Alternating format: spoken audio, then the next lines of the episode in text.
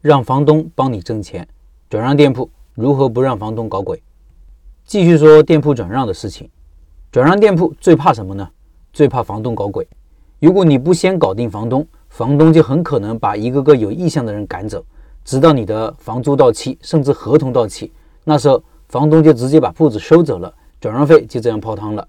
所以贴转让广告前，务必先搞定房东，要主动跟房东沟通，沟通以下几个事情：第一，告知房东要转让铺子了。如果你的合同本来就允许转让，房东一般也不会说啥。如果是不允许转让，也几乎不可能说服房东给你转让。所以我反复提醒各位，在租铺子的时候，合同上一定要写上合同期内允许你转让。市场上房东总的来说分成两类，一类是允许自己的铺子转让，一类是不允许。不允许的占少数，估计只有五分之一吧。因为不允许转让的铺子是很难租出去的，所以。你在租铺子的时候是可以提出这点要求的。是否允许转让铺子，并不影响房东收租，相反，可以保证收租的稳定性。因为房东是不希望铺子有空档期的。允许转让的铺子，再找下一家上，基本上不用自己操心，都是上个商家直接找到了下一家，房东出面签个合同就可以了。这其实也是转让费之所以存在的原因。有这个好处，为什么有些房东还是不允许租客转让店铺呢？原因是为了更好的涨租金。没有合同的约束，没有老租户的签字，房东就会在下一个租房合同签订前大幅的涨租。即使面对老租户，就是下一个合同老租户还是续签合同的情况下，有些房东都可能大幅涨租，更别说对一个新来的新租户了。说实在的，我现在也还没有想到如何解决这个问题。比如我今年新开的店铺签了五年合同，在租金涨幅的条款上约定了五年内的租金涨幅，但是合同到期了怎么办呢？下一个合同，房东是可以大幅涨租的。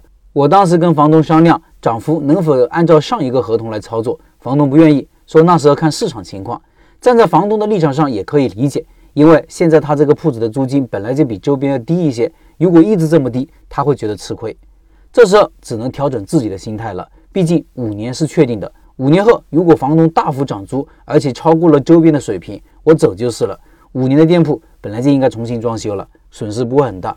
第二个要谈的就是合同的核心内容，其实主要是钱，就是租金和涨幅，以及一些房东其他在意的东西，比如收租方式是三个月一交还是半年一交等等。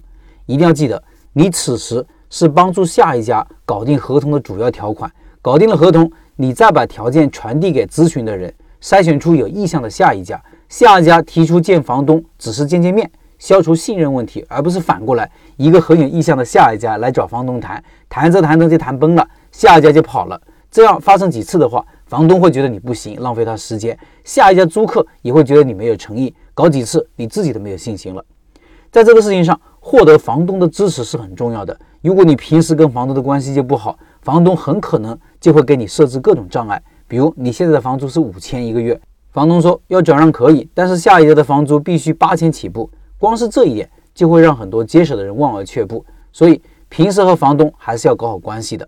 在人跟人打交道的过程中，合同条款只是保障了你的最基本权利，但是很多东西合同里是约束不到的，也无法约束。要获得房东的诚心支持，平时需要让他感受到你对他的尊重。